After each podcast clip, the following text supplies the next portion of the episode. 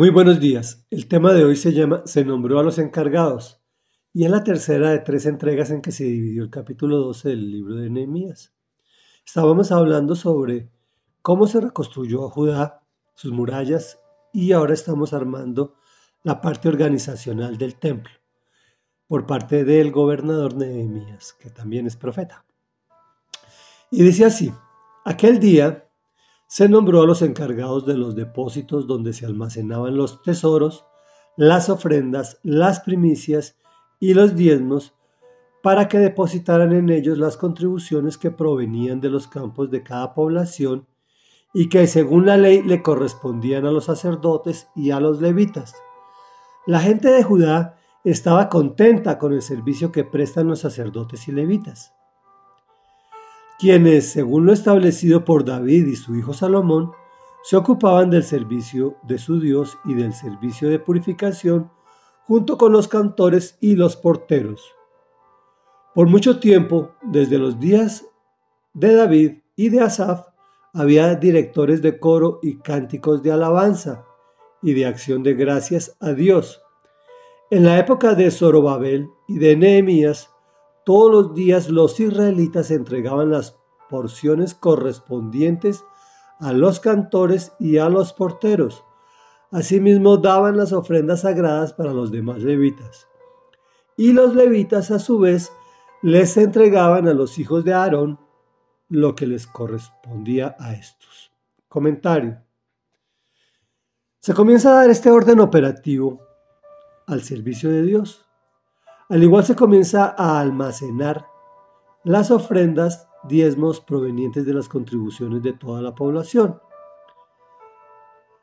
Allí en la palabra del Señor dice que la gente de Judá estaba contenta con el servicio de los sacerdotes y levitas, que eran fieles a lo establecido por Dios.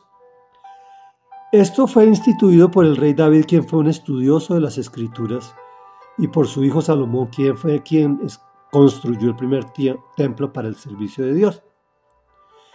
Escudriñando lo que la escritura nos quiere transmitir, podemos deducir que estaban contentos porque estaban haciendo lo correcto.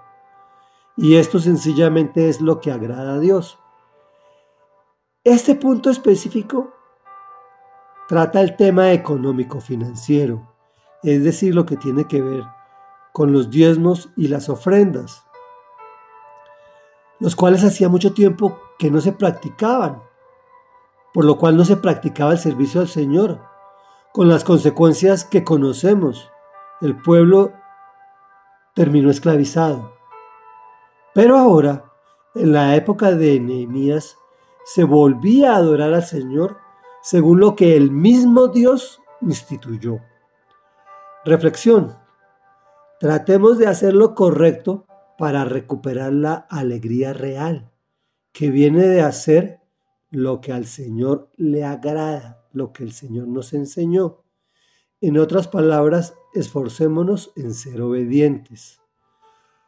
Oremos, bendito Rey Dios y Padre de la Gloria, poderoso, maravilloso, santo, santo, santo, que eres grande y poderoso, que nos miras con amor eterno que entiendes que nosotros pecamos y que nuestro pecado lleva consecuencias dolorosas.